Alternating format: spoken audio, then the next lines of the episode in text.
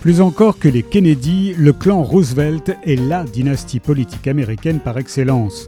Sa longévité s'étend sur trois siècles, elle recense plusieurs héros patriotes lors de l'épopée de la fondation des États-Unis et elle compte dans ses rangs de grands businessmen et philanthropes typiques de l'aristocratie new-yorkaise du XXe siècle naissant.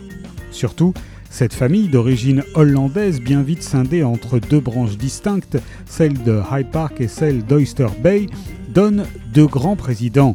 Théodore au pouvoir entre 1901 et 1909, puis Franklin à la tête du pays de 1933 à 1945, qui guide une Amérique agitée par deux guerres mondiales et la Grande Dépression.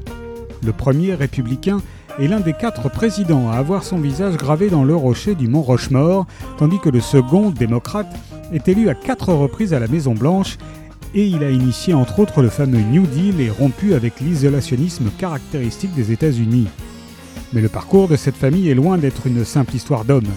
Eleanor Roosevelt, femme de Franklin, est aussi grande diplomate et militante.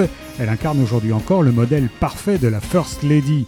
Tandis qu'Alice Roosevelt, fille de Théodore, rebelle et féministe avant l'heure, fut en son temps une superstar mondiale. Les Roosevelt, c'est la saga d'une famille et l'histoire d'un pays. Les Roosevelt, une dynastie américaine de George Ayash, est paru chez Perrin.